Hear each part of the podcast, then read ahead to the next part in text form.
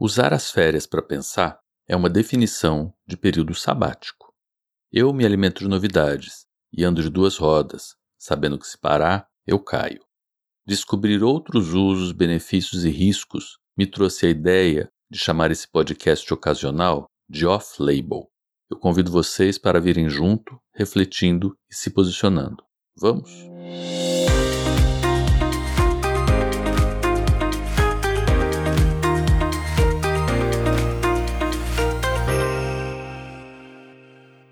Hoje fui visitar uma fábrica de lentes intraoculares. São aquelas lentes que nós colocamos dentro dos olhos dos pacientes depois de uma cirurgia de catarata. Essas lentes servem para substituir o cristalino, que é a lente natural do olho da gente, que tem um certo poder, um certo grau bastante alto, por outras lentes.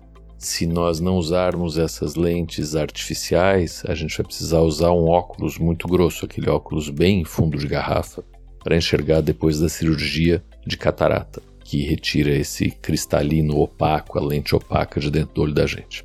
Essa fábrica é uma fábrica inglesa que aparece depois de uma família bastante conhecida na Inglaterra, que tinha muitas óticas espalhadas pelo país inteiro reunir essas óticas todas e vendê-las e fazer então essa grande fábrica. É um espaço bastante arejado, bastante iluminado, que congrega todas as dependências de pesquisa, desenvolvimento, manufatura das lentes, distribuição e fazem 3 mil lentes todos os dias. É um volume absurdo de lente. E eu me perguntava muito se tinha alguma coisa de especial nessas lentes intraoculares feitas que nós, como cirurgiões, colocamos nos olhos dos pacientes de um jeito rotineiro, sem pensar muito de onde elas vêm, pensando bastante nas propriedades das lentes e tendo preocupação com o custo dessas lentes para os pacientes.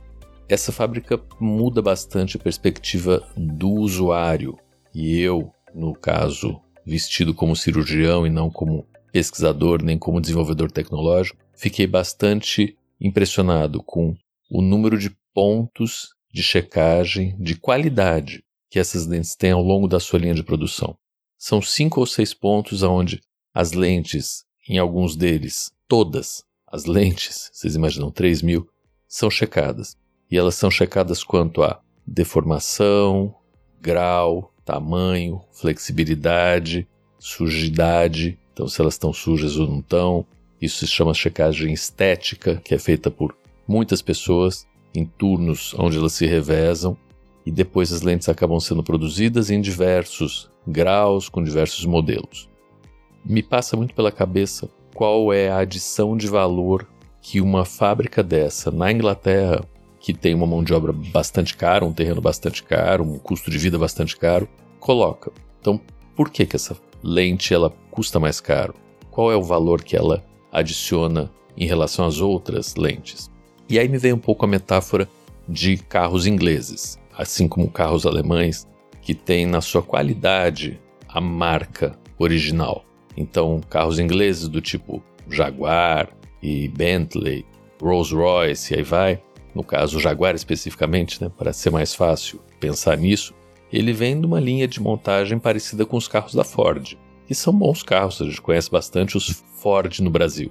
Mas o controle de qualidade do Jaguar ele é um controle de qualidade bastante diferente do controle de qualidade dos carros da Ford, que também é bastante bom.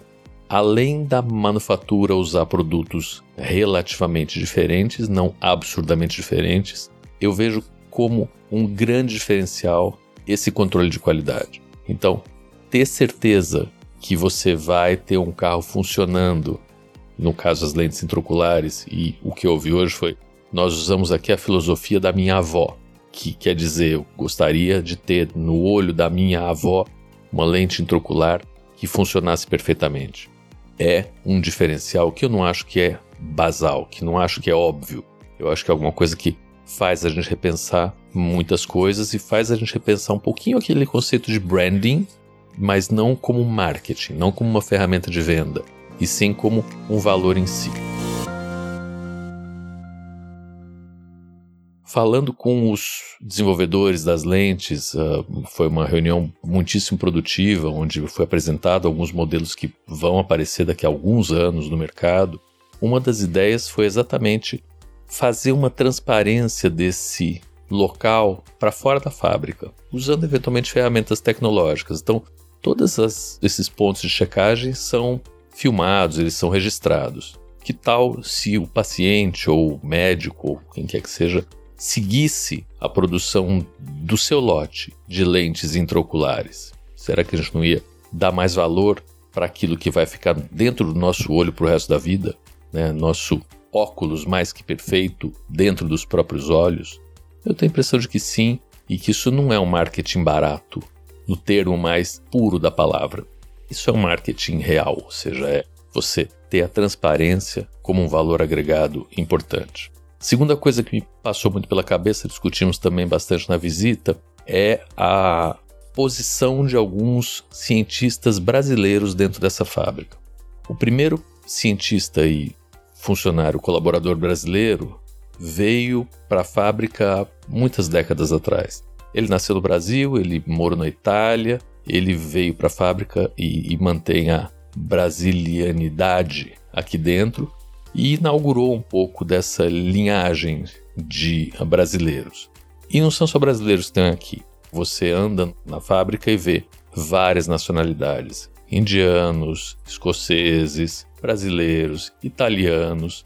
Tem muita gente e muita diversidade. E claro que quando você tem uma chance das pessoas saírem do mesmo local, aí você tem uma meritocracia que seleciona pessoas excelentes para trabalharem numa fábrica de excelentes, se é como eu já estou falando ou esboçando aqui nessa conversa para vocês.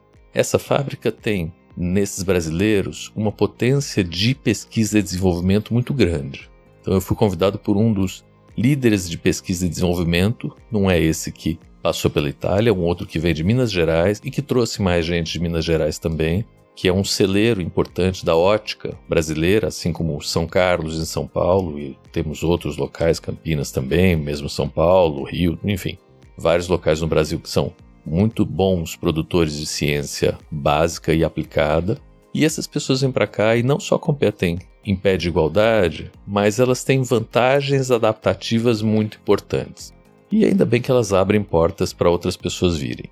Nessa fábrica específica, a gente tem uma situação muito interessante, que é ainda um crescimento que não faz dela um gigante transatlântico que tem dificuldade enorme de mudar de rumo, e nem uma fábrica muito pequena que não tem recurso para investir em pesquisa e desenvolvimento. Então, existe aqui uma janela de oportunidade muito interessante e uma distância muito pequena entre o CEO, que estava nessa visita também, os diretores, foi com quem eu tive mais contato, e os gerentes, de modo que nós consigamos que nossas angústias do usuário, cirurgião, independente do lugar do mundo onde ele estiver, sejam ouvidas e eventualmente sejam desenvolvidas por essa fábrica.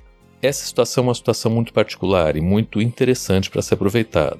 E uma das ideias que a gente tenta aproveitar e que já foi levada dentro da diretoria de inovação da Agência de Inovação Tecnológica e Social da Unifesp, por exemplo, onde eu estou diretor atualmente, é que a sociedade civil organizada com fins lucrativos, empresa ou sem fins lucrativos, lideranças comunitárias, organizações de paciente, participem mais ativamente das produções científicas, especificamente das direcionadas, das pesquisas aplicadas de dentro da universidade.